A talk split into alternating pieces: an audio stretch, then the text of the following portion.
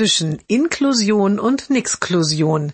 Jeden Montag eine neue Geschichte im Blog von Kirsten mal zwei. Heute?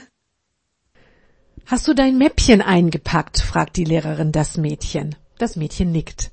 Und wo sind die Zettel mit den Rechenaufgaben für zu Hause? Das Mädchen macht den Ranzen noch einmal auf, wühlt und findet die Zettel, die es schon eingepackt hatte. Vergiss ja deine Jacke nicht, ermahnt die Lehrerin. Wo ist die eigentlich? Das Mädchen hatte sie schon längst in den Ranzen gestopft. Jetzt läuft es schnell aus der Klasse und nach Hause. Und wie war's heute? fragt die Mutter. Das Mädchen stöhnt. Anstrengend. Die Mutter zuckt ein bisschen zusammen.